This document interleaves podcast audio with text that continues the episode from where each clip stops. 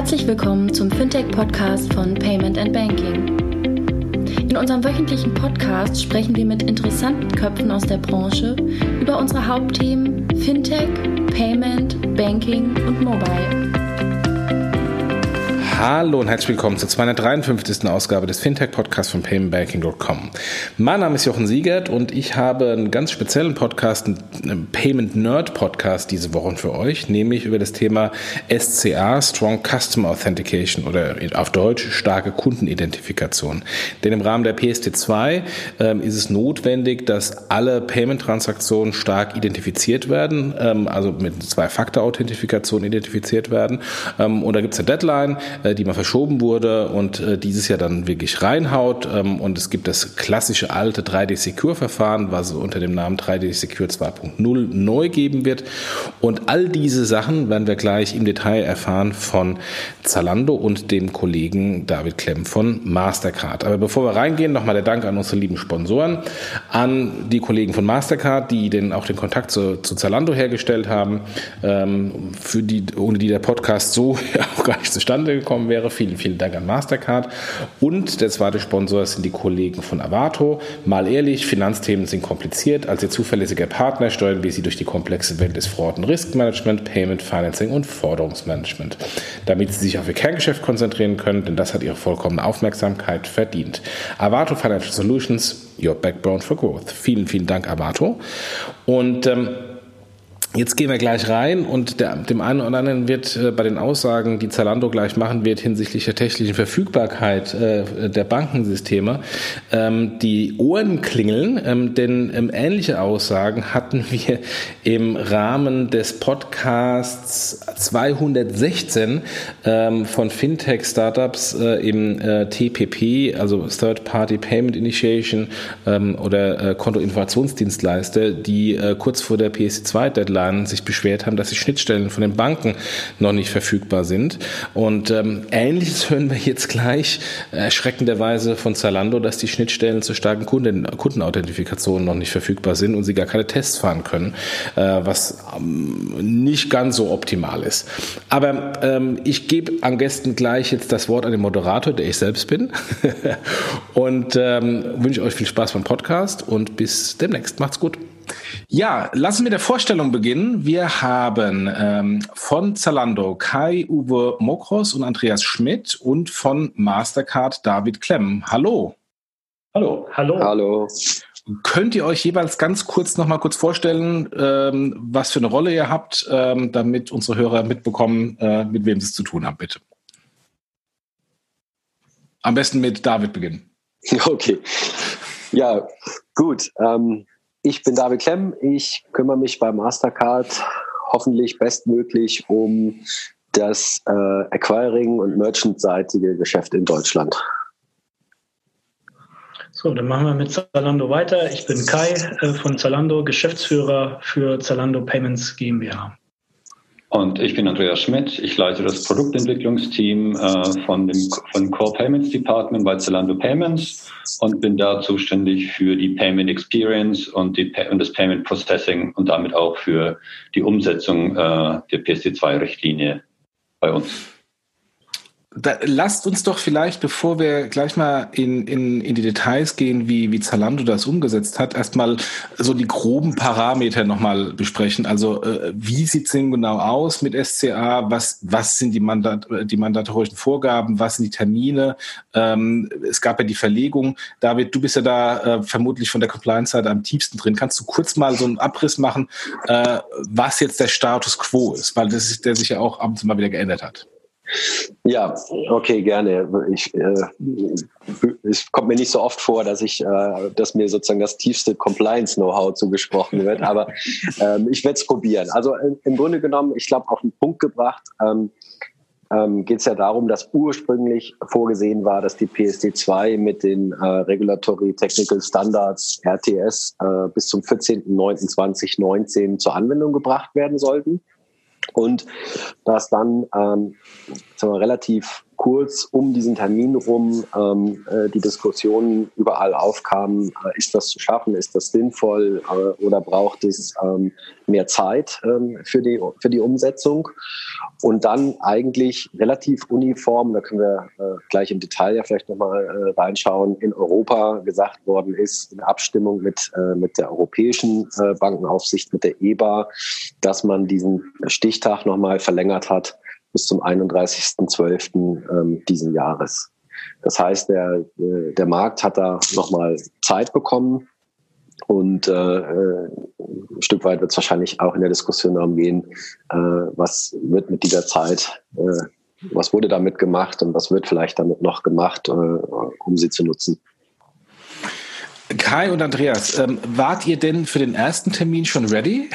also habt ihr, habt ihr denn die Verschiebung überhaupt gebraucht? Und wenn ja, was habt ihr in der Zwischenzeit gemacht und werdet ihr heute denn auch schon ready? Oder braucht ihr denn die Frist bis zum tatsächlich äh, äh bis zum letzten Zeitpunkt aus, ähm, um dann erst live zu gehen? Wie ist denn da der Status bei euch? Ähm, also grundsätzlich von unserer Seite, wir haben uns sehr früh mit dem Thema auseinandergesetzt. Ähm, Gott sei Dank, muss man an der Stelle sagen. Wir haben sehr früh gesehen, dass es halt einen massiven Impact äh, auf der Customer-Side haben kann und sind deshalb Ende 2018 ähm, dort mit dem Projekt schon gestartet und äh, haben aber relativ schnell dann gemerkt im Projekt, dass die Industrie grundsätzlich äh, doch eine größere Challenge vor sich hat. Ja, und wir wollten, glaube ich, damals im März, April 2019 Final sein. Mhm. Äh, einen Test laufen lassen, um nochmal fünf, sechs Monate lang gut äh, Erfahrung zu sammeln und dann im September ganz entspannt live zu gehen. So, das war so unser ursprünglicher Plan. Aber da haben wir relativ schnell gemerkt, Anfang 2019, dass das nicht so ohne weiteres äh, machbar scheint äh, an der Stelle. Ja. Vielleicht da nochmal, also der eine Aspekt, glaube ich, ist, ob man technisch ready ist und das sind wir. Das waren wir auch schon äh, vom September. Das heißt, äh, wenn morgen irgendeine Bank äh, strikt PSD2 umsetzen würde, würde es bei uns äh, compliant durch die Systeme durchlaufen. Das ist aber ein anderer Aspekt als äh, sind wir in der Lage, tatsächlich den, den Kundenimpact zu minimieren, der mit dieser Regulatorik einhergeht. Und das ist etwas, wo wir uns heute noch immer nicht wohlfühlen, weil wir eben viel zu wenig Erfahrung in der Zeit, in der wir jetzt schon live sind, äh, sammeln konnten, weil eben äh, tatsächlich die Umsetzung äh, ähm, der Richtlinie einfach im Markt noch nicht angekommen ist. Und äh, das macht es uns halt sehr schwer, äh, unsere Systeme dahin zu optimieren, dass wir die bestmögliche User Experience äh, für unsere Kunden anbieten können. Was heißt denn im Markt? Verstehst du damit die Issuing-Seite, also dass die Kunden schon informiert sind, dass die Kunden wissen, worum es geht? Oder meinst du äh, bei anderen Händlern ähm, und äh, dass der Kunde schon mal äh, gewohnt ist, äh, sich zu identifizieren und dann nicht beim ersten, bei der ersten Challenge sofort abbricht? Ähm, also das, das größte Problem ist, dass man es heute noch gar nicht wirklich ausprobieren können. Also wir haben seit Mai letzten Jahres dauerhaft einen kleinen Test, in dem wir äh, einige hundert Kunden jeden Tag äh, in diesen äh, neuen äh, PST2-konformen Flow versuchen reinzuführen. Und Stand heute ist, äh, dass wir sehen, dass etwa nur 15 Prozent der Requests, bei denen wir das versuchen, äh, überhaupt in den 3DS-Flow reinkommen. Also gar nicht mehr durchkommen, sondern nur überhaupt, ist der Kunde oder ist die Bank schon bereit? Mhm. Die Bereitschaft der Banken hat sich massiv erhöht in den letzten Monaten. Das war im September noch nicht so, aber inzwischen sind sehr, sehr viele Banken tatsächlich technisch schon bereit, sagen, ja, wir sind ready für 3DS 2, aber die Kunden selber mit ihren Karten, die sind einfach noch nicht enrolled. Und das ist der größte Teil äh, wo die Kommunikation aus unserer Sicht noch nicht stattgefunden hat. Das heißt, das heißt, das heißt ihr, ihr, sprecht den 3DS-Server des Issuers an und bekommt dann in äh, zwei Drittel der Fälle äh, eine Information, ist, ist okay und der Kunde wird gar nicht in den, in den Prozess reingeführt. Genau, das, das, was wir in der Regel zurückbekommen, ist äh, äh, der Kunde, also wie gesagt, in kleinen, kleinen, kleine Anzahl der Fälle ist es, die Bank ist selbst noch nicht bereit, aber in den meisten Fällen ist es, der Kunde ist noch nicht enrolled hm. für 3DS 2. Ihr könnt 3DS 1 verwenden, aber 3DS 2 geht mit dieser Karte und diesem Kunden noch nicht. Okay. Und wie ist eure Sicht auf äh, 3DS 1? Also wart ihr damit happy? Ähm, wie sind eure Erfahrungen damit? Weil das war, ist ja auch sehr, teilweise unterschiedlich von Händler zu Händler, dass da grandios schlechte Conversion-Raten ähm, waren. Was ja auch mittlerweile Mastercard und Visa ähm, auch öffentlich zugeben. Genau, und bei uns waren sie leider noch schlechter. Also okay. ist natürlich auch immer, ist natürlich auch immer eine Frage, äh, ähm, kann man seine eigenen Kunden auch dahin äh, erziehen? äh, wenn man es erzwingt. Aber wir nutzen momentan 3DS1, weil es natürlich für uns ein wertvolles äh, Mittel ist, das Risiko zu, zu minimieren. Äh, wenn wir äh, uns nicht hundertprozentig sicher sind, ob das eine, eine, saubere Transaktion ist, da nützt uns natürlich 3DS1 auch schon, Betrüger frühzeitig zu erkennen. Ähm, das heißt, immer dann, wenn unsere eigenen Risikosysteme äh, ein Signal geben, hm, da sind wir uns nicht ganz sicher, ob wir das ohne 3DS einfach so das Risiko übernehmen wollen. Dann schalten wir natürlich auch 3DS 1 ein. Äh, und da ist es aber so, dass etwa 50 Prozent der Fälle bei uns nicht erfolgreich durchkommen. Ähm, und wenn das die Zahlen wären, die wir auch dann tatsächlich, äh, wenn äh, SCA mandatiert sein wird, sehen würden, dann wäre das natürlich fatal für unseren Umsatz. Und auch, also insgesamt wäre, glaube ich, fatal für die gesamte Industrie, nicht nur für unseren Umsatz. Klar, auch fatal wahrscheinlich für Mastercard. David, wie ist denn da, wie ist denn da eure Sicht? A, auf der Vergangenheit von, von der Conversion und B, auch die Erwartungshaltung ähm, in der Zukunft bei 3D Secure 2.0? Ja, also erstmal ähm, sehen wir das natürlich auch, dass es fatal wäre, wenn, äh, wenn sozusagen mit einer schlechten Performance ähm, der gesamte Markt äh, in eine Situation gezwungen würde, ähm, also beide Seiten, Händler und Issuer, äh, wo das dann äh, zur Anwendung kommen muss und ähm, alle Beteiligten in, in eine riesen Frustsituation reinlaufen. Ne? Also keiner möchte Hunderttausende von Menschen frustrieren, keiner möchte das Händlerumsatz verlieren, keiner möchte das Issuer äh, Umsatz verlieren. Und deshalb ist es eben bei uns jetzt auch seit, ja, ich würde sagen, fast zwei Jahren eine Riesenpriorität, ähm, dass wir uns äh, versuchen, bestmöglich drum zu kümmern. Deshalb sind wir ja mit, mit Kai und Andreas da auch schon gemeinsam unterwegs an allen möglichen Stellen, weil wir natürlich uns bewusst sind, dass das, das ist ein Major-Ding ist. Also das, das ist äh, die Challenge äh, äh aktuell, äh, die es im E-Commerce-seitig, denke ich, zu lösen gibt. Ähm, was die Historie angeht, da muss man vielleicht auch ein bisschen sagen, das ist ja auch ähm, äh, sehr unterschiedlich. Also es gibt ja Länder wie äh, zum Beispiel UK, wo 3DS1 ähm, eigentlich regelmäßig angewendet wird und wo es auch gut klappt. Ähm, äh, gibt auch noch andere Beispiele. Also es ist nicht grundsätzlich so, dass das Verfahren äh, oder das Protokoll ähm, das Problem ist, sondern das hatte sicherlich viel damit zu tun, wie häufig wird es verwendet und wie gut ist dann entsprechend auch der Konsument vorbereitet und, und aufgeklärt. Und da haben wir natürlich wieder so ein bisschen diese Henne- und Ei-Situation gehabt. Äh, wenn Andreas dann sagt, ich habe als Zalando ein gutes Risikoscoring und ich habe in der Regel festgestellt, wo ist die Transaktion risikofrei und ehrlicherweise 99,x Prozent der Transaktionen sind ja äh, gute Transaktionen. Dann gibt es eben auch wenig äh, Nutzung, die zu wenig Bekanntheit und zu wenig Vertrautheit äh, geführt hat. Das, die Story kennen wir ja alle. Und das ist ja genau das, was wir jetzt eben ähm, versuchen müssen, anders und besser zu machen in, den, in, in der neuen Auflage. Jetzt, wenn ich mal äh, zurückdenke an die äh, PSD2-Einführung auf der Banking-Seite, ähm, war das ja ähm, vielleicht äh, freundlich ausgedrückt suboptimal. Also bei vielen Leuten funktioniert das Online-Banking nicht mehr. Die haben, die haben geschimpft wie ein Rohrspatz. Das Thema war plötzlich in der Bildzeitung. Äh, Multi-Banking-Apps funktionierten nicht mehr. Also das war alles andere als geräuschlos. Ähm, was, was erwartest du denn, wenn äh, tatsächlich jetzt äh, die Frist im E-Commerce äh, ähm, äh, abgelaufen ist? Ähm, erwartest du ein ähnliches Chaos ähm, oder äh, haben wir aus den Fehlern gelernt vom letzten Mal? Also wir geben jeden Tag gewaltig Gas, dass es kein Chaos gibt. Und ich finde, wir haben auch, ähm, wir haben auch eine Chance, ähm, dass, dass es keins gibt. Ähm, ich, vielleicht können Andreas und Kai dazu noch was sagen.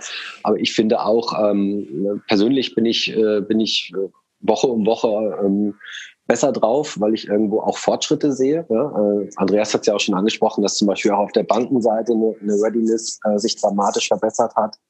Was ich glaube, was halt jetzt wichtig ist, ist, dass alle Beteiligten gemeinsam ähm, da so einen, einen, Prozess äh, gemeinsam hinkriegen. Ja? Also dass miteinander gesprochen wird und miteinander auch kooperiert wird und idealerweise lieber jede Woche äh, ein, ein, ein Teilschritt gegangen wird, als dass es zu so einem Big Bang kommt, ähm, der dann irgendwie alle äh, in Distress irgendwo führt. Das ist so, ähm, glaube ich, die, die Challenge, die da ist, aber wo ich auch ähm, sagen würde, da sind auch noch alle Möglichkeiten da, das ähm, hinzukriegen. Äh, da ist der Zug noch nicht abgefahren, glaube ich.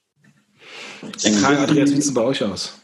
Ich denke, ein bisschen die Gefahr ist an der Stelle, äh, wie ich ja schon gesagt habe, wir müssen die, die, die Konsumenten mit ins Boot holen.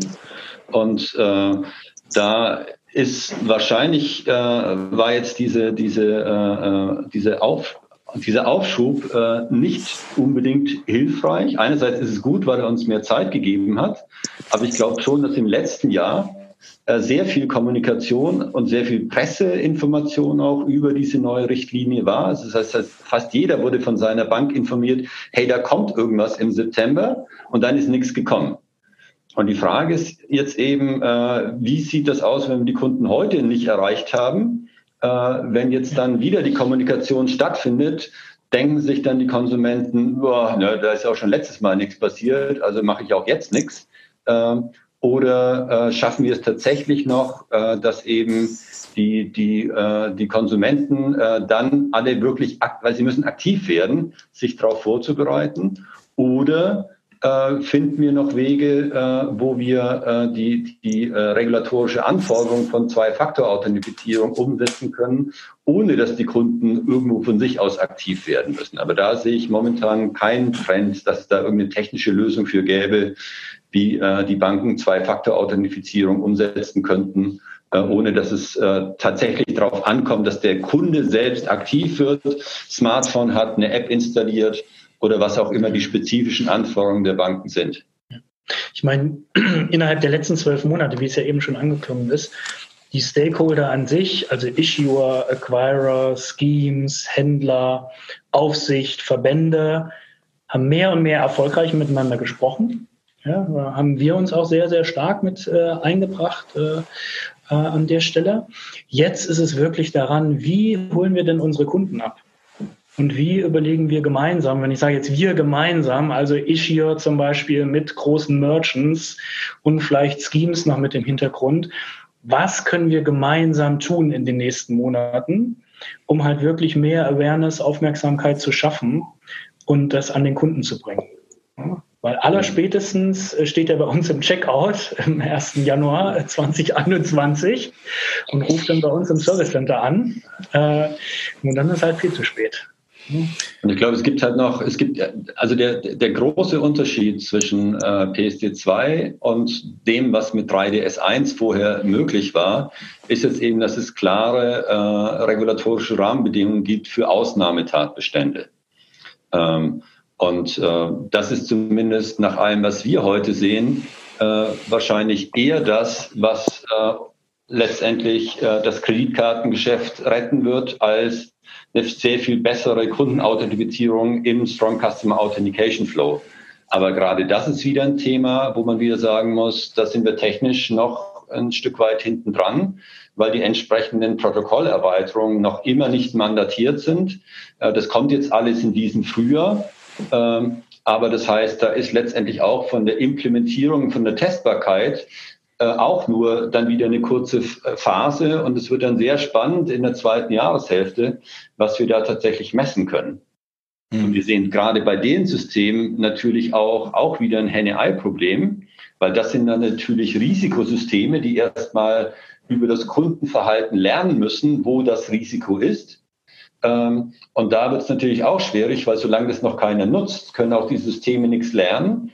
Äh, und damit haben wir auch da ein Henne-Ei-Problem, wo wir uns dann nicht sicher sein können, welche Qualität diese Risikobewertung, die dann zum Verzicht auf SEA, also starke Kundenauthentifizierung führen können, äh, wie zuverlässig und gut diese Systeme schon sind und wie häufig sie zuschlagen.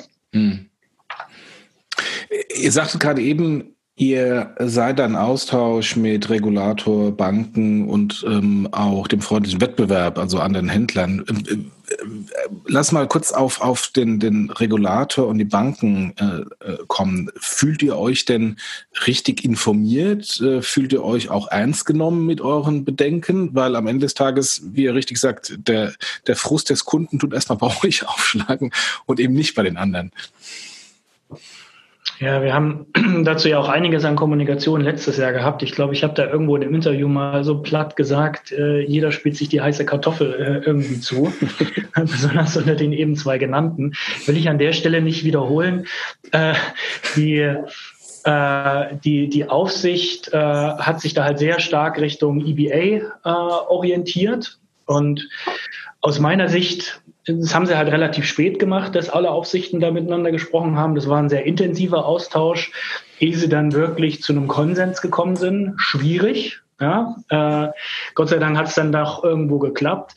Wir haben das von unserer Seite influenzen können halt über Verbände, wie zum Beispiel den Bitkom, äh, der halt auch eine sehr gute Arbeit gemacht hat aus unserer Sicht und an der richtigen Stelle mit den richtigen Leuten gesprochen hat. Ähm, für die BaFin ist es, glaube ich, auch sehr, sehr schwierig gewesen, weil halt jeder irgendwo von links und rechts auf sie äh, zugekommen ist. Und äh, war halt eine sehr spezielle Situation. Ja, deshalb jetzt, dass einer den schwarzen Peter hatte, so, so ist es, glaube ich, nicht äh, im Nachgang. Äh, das Learning aus unserer Sicht ist, dass alle gemeinsam im Ökosystem bei so einer Initiative viel früher die Köpfe zusammenstecken müssen. Ja, mhm. und für uns das Learning ist, dass wir bei vergleichbaren, ähnlichen Themen, die irgendwann auf uns drauf zukommen, halt auch viel, viel früher uns einbringen müssen. Ja, weil was ist in 2015, 2017 passiert äh, unter PSD2? Deshalb sehr stark nur die regulatorische Seite oder nur die Bankenwelt äh, miteinander gesprochen hat und die Endkundenseite, also die Händlerseite, halt da so ein Stück weit im Hintertreffen war was so mhm. unsere Wahrnehmung ist. Ja? Mhm. Zumindest haben wir uns nicht wirklich eingebracht in so einem Kontext, ähm, was wir in Zukunft bei ähnlich gelagerten Sachen definitiv anders tun würden. Und das, was wir uns definitiv wünschen würden, ist, äh, wenn, wenn auch von der regulatorischen Seite eben äh, jetzt nicht nur Zielsetzungen und Anforderungen äh, gestellt werden, die sagen, okay, welcher Prozentsatz von äh, äh, Transaktionen ist jetzt äh, jetzt eben äh, äh, Compliance zu der Regulatorik und wie, welcher, welcher Prozentsatz äh, erfüllt den Tatbestand von Strong Custom Authentication, sondern wenn da eben auch letztendlich auch Qualitätsziele mit definiert worden wären. Weil am Ende des Tages nützt es niemanden, wenn 100 Prozent der Transaktionen compliant sind, aber nur noch 20 Prozent der Transaktionen durchkommen. Das heißt, es wäre aus unserer Sicht wünschenswerter gewesen, äh, wenn es auch tatsächlich klare Zielvorgaben gegeben hätte, die gesagt hätten, okay, aber die Kundenexperience end-to-end unter Einbezug von Strong Custom Authentication darf nicht schlechter sein als X. Äh, denn momentan ist letztendlich geht's letztendlich nur um eine technische Umsetzung einer regulatorischen Maßnahme, aber die Marktbetrachtung, was das tatsächlich für den Markt bedeutet, fehlt uns als Händler tatsächlich ein Stück weit.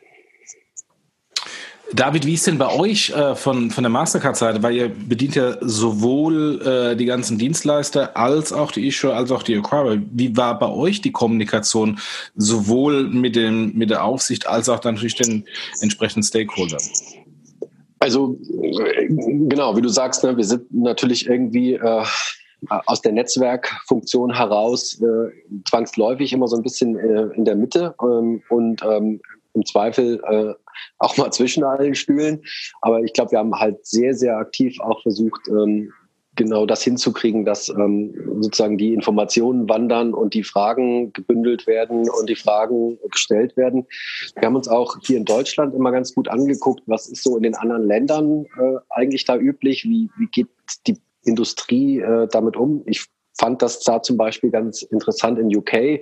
Gab es relativ schnell bei UK Finance dann verbandsseitig so Plattformen, wo wirklich ähm, Banken, äh, Acquirer, Händler, selbst bis in bestimmte Branchen-Use-Cases rein ähm, ähm, sich austauschen, wo wir dann auch zum Beispiel ja durch äh, verschiedene Veranstaltungen, die wir hier machen, so versucht haben, das so ein bisschen äh, zu kopieren und zu sagen, hey, es müssen alle miteinander reden. Es sollte keiner irgendwie sagen, ich warte jetzt mal ab, was mein Verband oder was mein Dienstleister mir irgendwann erzählt. Informationen schafft Sicherheit. Ähm, das, da, da haben wir uns unheimlich viel Mühe gegeben und natürlich kann man dann immer sagen, irgendwie, ich würde mir wünschen, dass der vorher was gesagt hätte oder dass das schneller alles klar gewesen wäre. Also ich tue mich halt auch so ein bisschen schwer, jetzt dann wiederum in, in so ein Bashing zu verfallen und zu sagen, hier der, der Regulator X oder der Regulator Y äh, hätte das oder das. Ich versuche mich so in die Schuhe zu stellen, dann denke ich, ja, jeder will da seine Rolle, muss da seine Rolle irgendwie äh, spielen und wahrscheinlich ist es unmöglich, so eine äh, Änderung umzusetzen, dass am Ende alle irgendwie sagen, super duper, ähm, es war total stressfrei und es hat uns allen nur Spaß gemacht. Meine, das sind wir ja auch bei anderen ähm, Aspekten der PSD2. Es gibt immer irgendwo Grund äh, zur Klage wie gesagt, das, der, der Informationsfluss äh, ist, glaube ich, das Entscheidende. Ja? Und an, sich auszutauschen und zu sagen, irgendwie, wo hakt's bei euch, wo hakt's bei uns, hat das miteinander was zu tun? Ähm, auch jetzt bei den Implementierungen fand ich das super, dass ähm, relativ schnell die ersten Issuer auch mit äh, Händlern wie zum Beispiel Zalando gesagt haben, komm, lass uns das mal testen. Dann hat man auch mal gefunden, wo ähm, tatsächlich noch Bugs äh, in, in Systemen waren und so das ist, glaube ich, das Einzige, was hilft. Und vielleicht würde man in der Rückschau sagen, an, an der einen oder anderen Stelle sind zu lange die, die, die Schmollgräben besetzt worden und, und es hat zu lange gedauert, bis, ähm, bis alle Beteiligten dann gesagt haben, okay, es nützt nichts, äh, wir müssen äh, in die Umsetzung gehen, ähm, ähm, an, anstatt äh, versuchen zu verhindern. Ja. Okay, okay. Ähm, jetzt seid ihr von der Zalando-Seite ja nicht nur in Deutschland unterwegs, sondern eben auch in UK äh, und anderen Märkten. Wie ist denn eure Erfahrung in der Diskussion mit den anderen Märkten? Ähm, ist es auch so, wie, wie David sagt, die einen sind ein bisschen besser in der Kommunikation als die anderen? Oder ähm, ist das eher so eine gleich in allen anderen europäischen Ländern identisch und teilweise etwas chaotisch? Es ist definitiv nicht gleich. Äh, in den europäischen Ländern. Und wir hatten es ja vorhin so ein Stück weit bei den Aufsichten, äh, dass da die Harmonisierung äh, fehlt, definitiv. Also wir sehen große Unterschiede. Es hängt auch mit dem Bankenmarkt zusammen. Ne? Wie viele Issuer haben wir in Deutschland? Wie viele gibt es in anderen europäischen Ländern? In, in, Frankreich zum Beispiel, Italien und Spanien, ähm, die gehen da anders mit um. Und wir sehen auch in unseren Tests, äh, dass es dort sehr große Unterschiede gibt äh, am Ende des Tages. Also sehr speziell in Frankreich, äh, was klar ein Kartenland ist, wo wir eine große, einen großen Fokus auf eine smarte Kartenlösung haben. Da ist man sehr, sehr passiv gewesen in dem ganzen Kontext. Da waren, glaube ich, auch die ersten Vorschläge für eine neue Timeline auf Ende 2021 oder ich weiß es gar nicht mehr so, so genau. Also die tasten sich da ganz anders ran. Ich glaube, es gibt da jetzt eine Initiative. Ähm, Im Detail kennen wir die nicht, äh, was da gerade in Frankreich passiert. Ähm, vielleicht weiß David da mehr zu. Aber definitiv große Unterschiede. Und das macht es für uns ja nochmal doppelt schwer. Ja, auch äh, Jürgen hat eben gefragt, damit, wem sprecht ihr von der Regulatorik? Also die deutsche Aufsicht kann uns da wenig helfen, mhm. was in Frankreich, in Italien oder in Polen oder wo auch immer in Europa äh, passiert an der Stelle. Mhm. Nordics, by the way, sind ja immer sehr affin, was neue Zahlungsthemen betrifft. Die sind da relativ weit, ähm, auch was äh, PSD2 SCA betrifft. Aber auch da war es nicht unbedingt hilfreich, äh, dass, dass die Abstimmung der einzelnen äh, nationalen Regulatoren untereinander zu einer einheitlichen äh, ähm, Herangehensweise äh, so spät kam. Also ja, die haben ja erst Ende August oder wann war das letztes ja. Jahr? Nee, nee, im August, glaube ich, August äh, letzten Jahres, ne? so zwei Wochen vor, vor Go Live kam ja dann erst so offiziell Line von allen, weil sie alle irgendwie aus den Sommerferien zurück waren. So, und jetzt neues Datum. Genau, also und, massiv und, spät. Und gerade jetzt, äh, wie jetzt dieses Jahr genutzt wird, das ist halt auch wieder nicht tatsächlich europäisch äh, äh, wirklich harmonisiert. Das heißt, da macht dann jetzt wieder jede nationale Aufsichtsbehörde so ein bisschen äh, nach Gutdünken und es ist für uns ziemlich intransparent. und unklar, auf was wir uns jetzt eigentlich in dieser Übergangszeit für die einzelnen Märkte vorbereiten müssen. Und das heißt auch natürlich, ein Händler oder auch ein Issuer muss sich halt eigentlich immer auf das höchste Niveau vorbereiten oder das niedrigste, je nachdem, wie rum man es definiert. Ne? Weil ähm, ich kann eben als, als Händler, muss ich, kann ich eben nicht sagen, in meinem Heimatland, der Regulator ähm, ist relativ entspannt, ich lasse es entspannt angehen, weil wenn ich Kunden habe aus anderen Ländern, äh, wo das eben anders ist, dann muss ich zumindest schon mal bereit sein. Und genauso genau, das ist natürlich die Schwierigkeit, dass, dass in jeder Transaktion äh, der Händler, der Acquirer und der Issuer involviert sind und jeder äh, kümmert sich letztendlich im Prinzip erstmal um die Regulatorik, die für ihn speziell gilt in dem Markt, wo er ist. Ähm, und was es dann end-to-end -End bedeutet, ist völlig offen. Äh, das, ist, das ist eins der, der Probleme.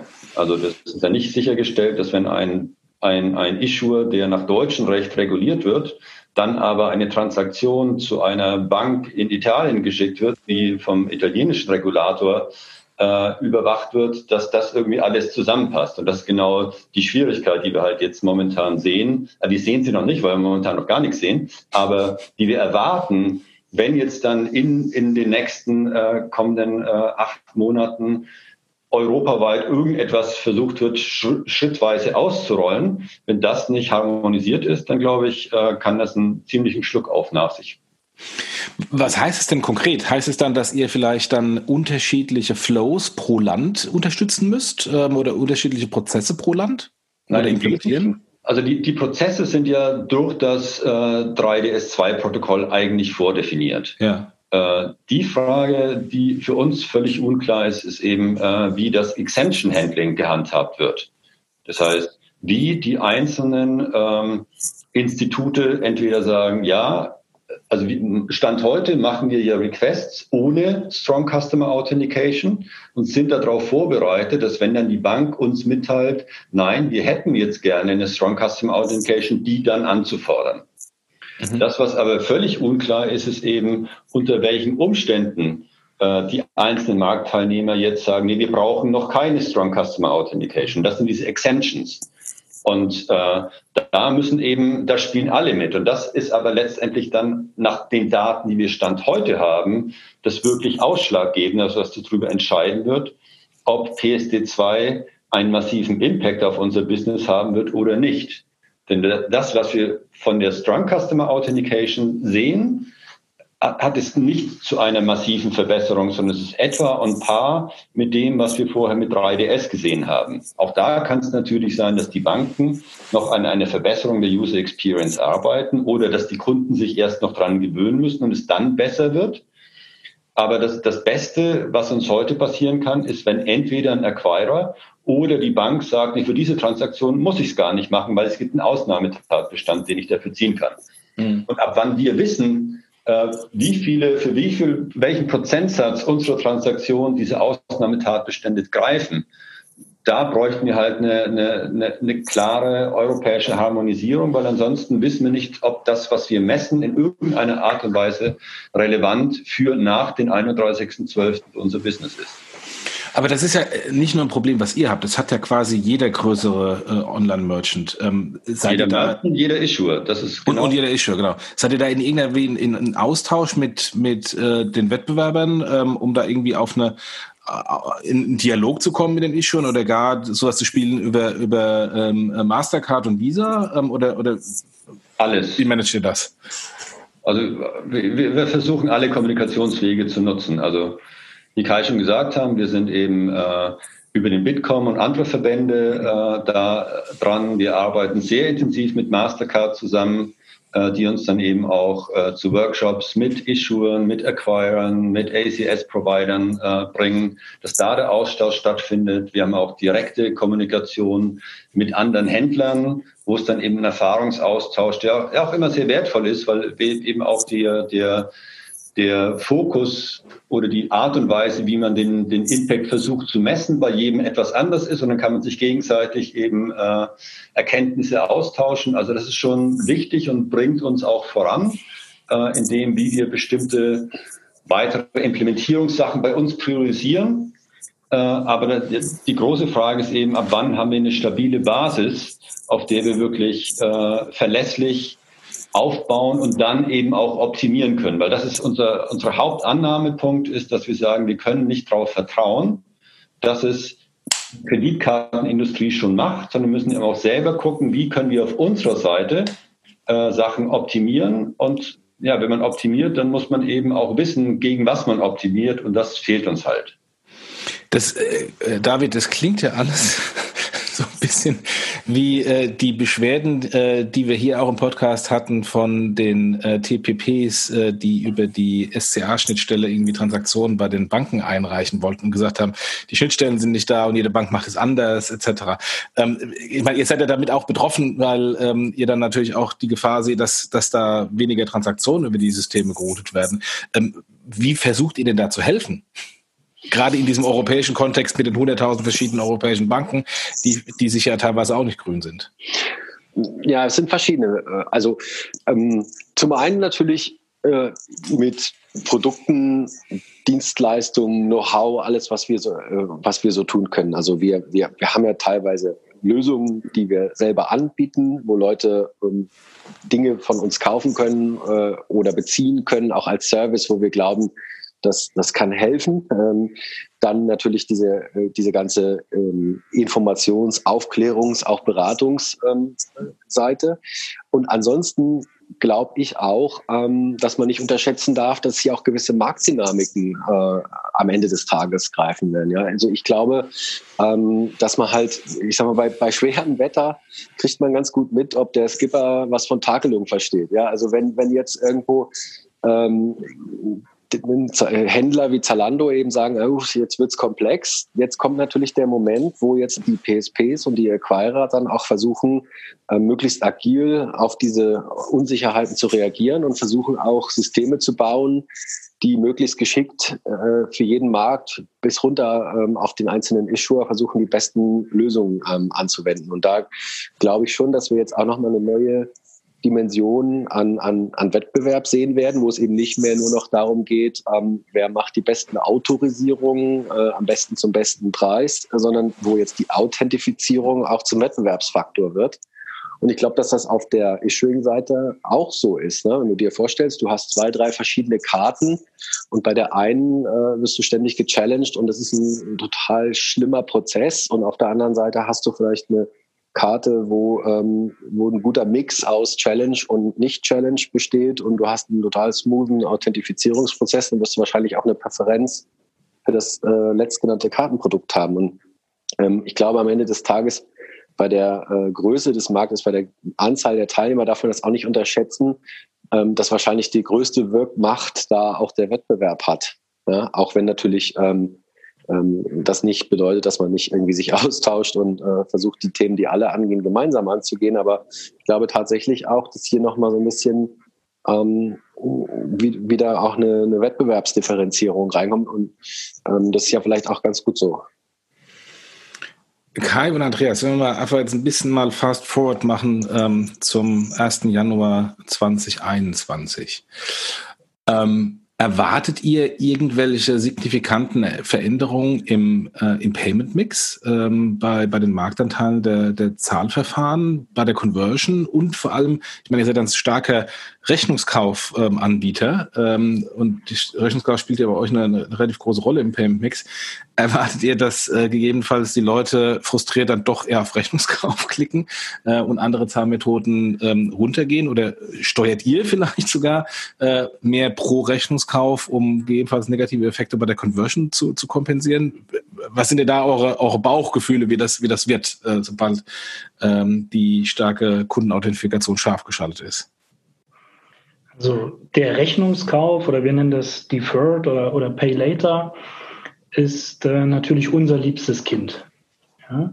Weil ähm, Payment beeinflusst massiv Customer Satisfaction, Kundenzufriedenheit und kein Kunde will direkt im Checkout irgendwelche großen Hürden haben, äh, bezahlen zu müssen.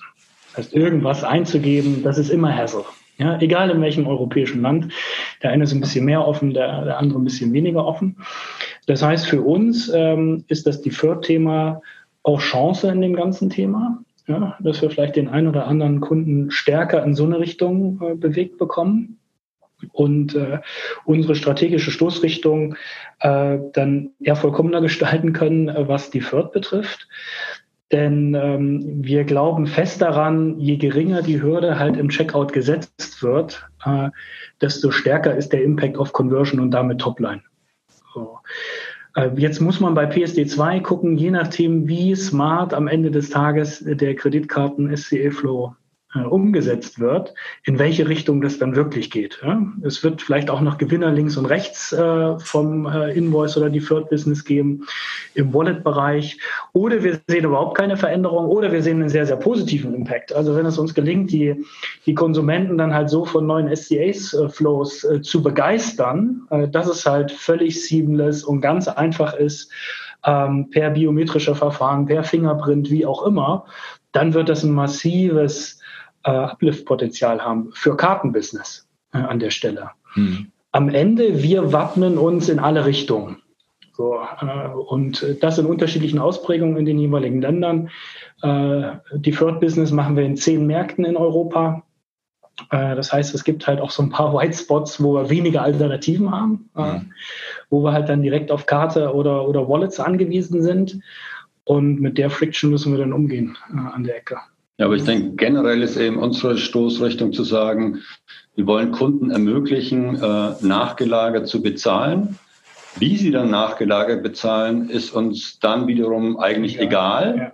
Ja. Äh, das heißt, damit hoffen wir, wenn wir Kunden davon in, in diese Deferred-Zahlarten bringen können, äh, dann erhoffen wir uns natürlich, dass dann, wenn sie dann nachgelagert bezahlen, ähm, sie dann auch eine stärkere Motivation haben zu bezahlen, weil dann haben sie die, die Ware ja schon, wollen sie auch behalten. Äh, das heißt, das, was unsere größte Sorge ist, ist natürlich, äh, bei, wenn, wenn es einen direkten Impact auf den Checkout hat und damit Umsätze erstmal gar nicht generiert werden. Äh, und das ist eben unsere Strategie, wo wir sagen, wenn wir damit Deferred, mit unserer Deferred-Strategie äh, in mehr Märkten erfolgreich sein können, äh, dann können wir auch, was auch immer der Impact der, der PSD2-Richtlinie ist, wir trotzdem unsere Kunden bestmöglich bedienen. Mhm. Okay. Sagt mal, wie, äh, wie seht ihr denn jetzt diesen Eingriff? Ähm, jetzt habt ihr über Wallets gesprochen, ihr habt über die Flirt gesprochen, über Karte. Wie seht ihr denn diesen Eingriff ähm, in, in quasi die Payment Flows äh, vom, von der Aufsicht oder vom Regulator? Weil, ich meine, es spielt euch ja in die Rolle äh, oder in die Hände, weil ähm, ähm ihr ein Deferred oder Rechnungskauffreund seid. Äh, Rechnungskauf da jetzt erstmal ähm, nicht involviert ist, weil ich natürlich immer, wenn ich eine Überweisung mache, eine starke Authentifikation habe, schon, schon historisch, aber es eben nicht in den Payment-Prozess negativ ähm, äh, involviert ist. Ähm, jetzt kann sowas ja auch zu einer Marktanteilsverschiebung führen, ist das aus eurer Sicht ähm, schwierig, dass da der Regulator sich irgendwie einmischt und da ähm, einzelne Zahlmethoden jetzt anders reguliert als andere Zahlmethoden ähm, oder sogar positiv gesehen von eurer Seite, weil ihr ähm, Deferred Payment eher pushen wollt? Also ganz im Grundsatz, die regulatorische Aufgabe ist ja immer, die richtigen Rahmenbedingungen und Rahmenparameter zu setzen äh, in einem Markt.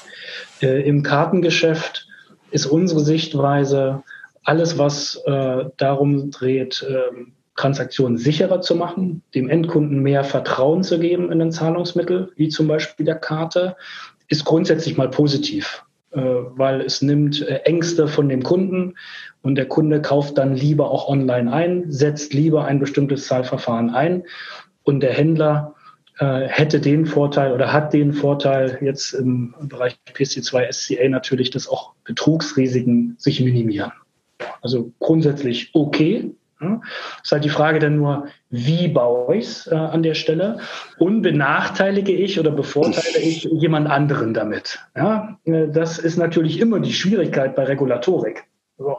Äh, wenn wir uns jetzt PayPal angucken an der Stelle, dann haben die sicherlich jetzt in dem gesamten Spiel ein Stück weit einen Vorteil, ja, weil die Kunden, die das exzessiv nutzen, ähm, natürlich eben nicht durch solche harten Flows äh, gehen müssen. Und ähm, ich würde mir da ein äh, Urteil nicht erlauben, was da jetzt der richtige Move des Regulators ist, äh, final. ja, äh, an der Stelle. Grundsätzlich wir als Händler und auch äh, Zahlungsdienstleister natürlich, wir müssen offen sein für das Spiel und müssen immer gucken, was mag unser Endkunde. Ja, wir haben nun mal 31 Millionen Endkunden in 17 Märkten und die müssen wir happy machen. Und da ist die europäische Landschaft challenging genug, weil ich halt immer noch so viele unterschiedliche Local Heroes habe, äh, die alle unterschiedliche Flows haben und eine unterschiedliche User Experience. Und unsere Challenge ist, die zu verstehen äh, und den Kunden happy zu machen. Und mit Regulatorik müssen wir umgehen äh, an der Stelle. Ja. Und da kann man dann nur in solchen Momenten halt dann immer noch mal appellieren oder lernen aus solchen Situationen heraus, dann vielleicht zukünftig da was anders zu machen. David, wie ist denn das bei euch? Also ihr seid, ihr seid ja da ähm, zumindest im direkten als auch im Voltgeschäft involviert. Ähm, Rechnungskauf ist natürlich für euch Worst Case, wenn die Transaktion ähm, weggeht. Wie seht ihr das denn mit einem steuernden Eingriff ähm, äh, der, der Aufsicht äh, in dem Bereich äh, Authentifikation? Ja, ich glaube, das Wichtigste ist das, was äh, Kai gesagt hat, dass, ähm, dass ähm, nach Möglichkeit eine gute Regulierung äh, Level Playing Field erhält. Ja, wenn, wenn alle ähm, bei einer neuen Regulierung von Herausforderungen sprechen, ähm, dann heißt das vielleicht, ähm, dann ist es vielleicht sogar ein Qualitätskriterium. Äh, wenn jetzt Einzelne jubeln würden oder jubeln, dann äh, ist vielleicht die Balance nicht da. Ich glaube, ähm, das, wie Kai gesagt hat, man, man, man muss damit umgehen. Ich denke, äh, der Handel zum Beispiel hätte auch gut weiter damit leben können, das Risiko selbst zu übernehmen und selbst einzustellen. Das ist anders gewollt worden. Ich glaube auf der anderen Seite auch, ähm, dass bei solchen Regulierungen, auch in anderen Bereichen, das ja oft so ist, dass dann, wenn es durch ist, äh, man auch feststellt, äh, das Ergebnis ist gar nicht so schlecht. Also meine, dass wir in Europa ähm, zum Beispiel Chip und Pin äh, schon seit Jahrzehnten haben, hat auch was damit zu tun, ähm, dass Druck ausgeübt worden ist. Und ich glaube, äh, man hat sich dann lange Jahre in Europa gefreut, ähm, dass der Betrug in andere Teile der Welt abgewandert ist, weil wir äh, mit Chip und Pin äh, schon lange auf EMV-Sicherheit gesetzt haben. Ähm, ich könnte mir vorstellen, dass wenn man jetzt diese äh, Klippe gemeistert hat, egal wie, ob ich dann direkt irgendwie äh, meine Karte im, im, Checkout eingebe, ob ich sie über eine Wallet wie von Google oder Apple nutze oder ob ich dann am Ende meine Rechnung mit der, mit der Mastercard bezahle.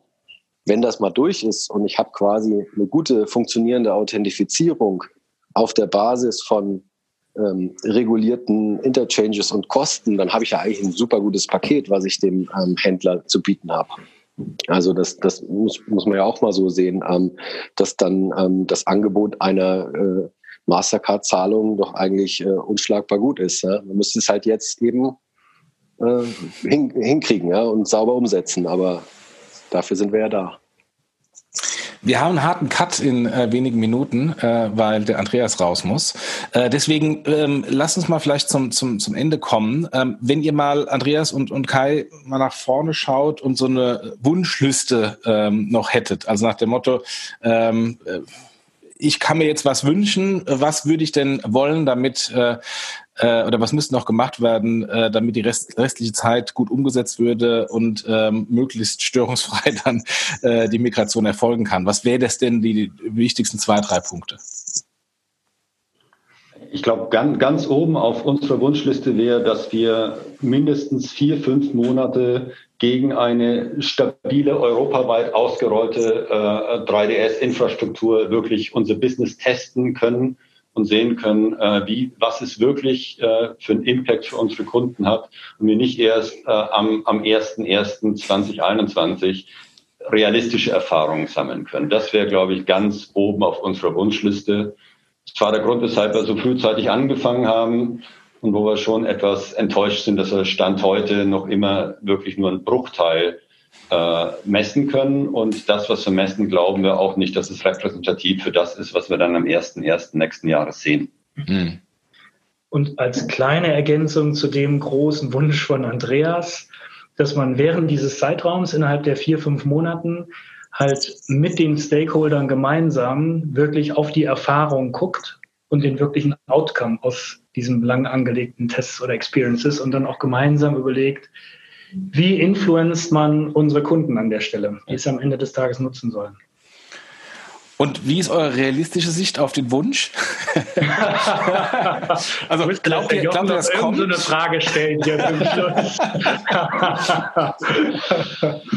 50-50. 50-50. Okay. Wir sind ja Berufsoptimisten hier alle. Nein, äh, Spaß beiseite. Also ich glaube, das, was wir heute schon mehrmals angeklungen hatten, äh, mit dem David, mit Mastercard haben wir einen guten Austausch, mit dem einen oder anderen Partner auch, äh, den, den wir erwähnt haben. Und noch ist nichts verloren. Ja, wir haben Anfang März und ähm, Ärmel hochkrempeln und ran. Alle gemeinsam. Ja, will ich behaupten, dass es klappt. David, wie ist, ja. was ist dein, bei deiner Wunschliste ganz oben? Also äh, ohne Quatsch, ich würde mir äh, wünschen, und ich ähm, ist jetzt ähm, auch nicht so, dass ähm, die Kollegen von Zalando die einzigen sind. Äh, die, die, Workshops, die wir machen, haben wir ja vorhin schon angesprochen. Da sind eine ganze Menge ähm, Leute schon dabei. Aber auf der Händlerseite würde ich mir tatsächlich äh, wünschen, dass es noch mehr äh, Spieler gibt, die, sagen wir mal, auf, basierend auf ihren konkreten Erfahrungen ähm, bei, bei, mir aufschlagen und sagen, hier, guck mal, ähm, das sind unsere letzten 10.000 ähm, Transaktionen. Hier ist der, ähm, ist der Authentication Funnel mit den einzigen, einzelnen Prozessschritten. Hier scheint es zu klemmen. Kannst du da mal nachgucken? Äh, also tatsächlich äh, ruhig noch mehr äh, Leute, die jetzt schon einsteigen, die jetzt schon die Erfahrungen sammeln und äh, sich dann bei uns melden und sagen, hey, ähm, lass uns da mal drüber reden, weil je mehr ähm, äh, Sichtbarkeit äh, für die Probleme wir jetzt schon haben, umso mehr davon kann man aufräumen äh, bis zum Ende des Jahres. Also äh, wenn da jetzt jemand draußen zuhört von einem äh, Händler, Jochen stellt gerne den Kontakt her, bitte melden, nicht äh, frustriert irgendwo im Büro sitzen, sondern raus damit und uns kontaktieren, weil ähm, das halte ich für super wichtig, ähm, dass die Sachen angesprochen und, und, und äh, angeschaut werden. Ja, vielen, vielen Dank. Also ich glaube, es äh, war auch für mich noch augenöffnend, äh, wie, wie viel Weg da vor uns ist. Ich ähm, war da, aber ich bin da glücklicherweise jetzt äh, ähm, nicht mehr so eng dran im Thema. Äh, ich dachte eigentlich, wir wären noch schon viel weiter. Deswegen zum Teil ist es auch ein bisschen erschreckend. Und erschreckend ist auch, äh, dass die Tatsache, ähm, dass äh, die gleichen Probleme ja schon mal waren auf der Banking-Seite mit der PSD2-Schnittstelle, dass das ja sich offensichtlich im Moment auf der Payment-Seite wiederholt. Ähm, und, ähm, und wir wissen ja, wie, wie schwierig da die Einführung und teilweise bis heute äh, die äh, TPPs sich über fehlende und gute gute Schnittstellen noch immer aufregen. Also insofern, ähm, äh, ich, ich drücke die Daumen, dass das, dass das ähm, ähm, zumindest die restliche Zeit jetzt noch äh, gut genutzt wird, ähm, weil es ist ja, glaube ich, im, im Sinn von allen, ähm, dass die Kunden, ähm, sobald das eingeführt ist, dann auch weiterhin bequem und einfach und sicher bezahlen können ähm, und, äh, und wir nicht irgendwie dann auch äh, einen riesen Cut auf der Umsatzseite haben, weil äh, die Kunden nicht bezahlen können oder nicht bezahlen ähm, wollen, weil es zu kompliziert ist. Habt ihr denn noch irgendwelche Punkte, die ihr abschließend noch sagen wollt, oder haben wir alles ähm, ähm, zur Genüge besprochen? Ja, sind eigentlich durch alles einmal durch. Äh, passt ja. von unserer Seite. Gut, gut. Dann würde ich mal vorschlagen, wir machen vielleicht noch mal so ein Follow-up, so in einem Jahr.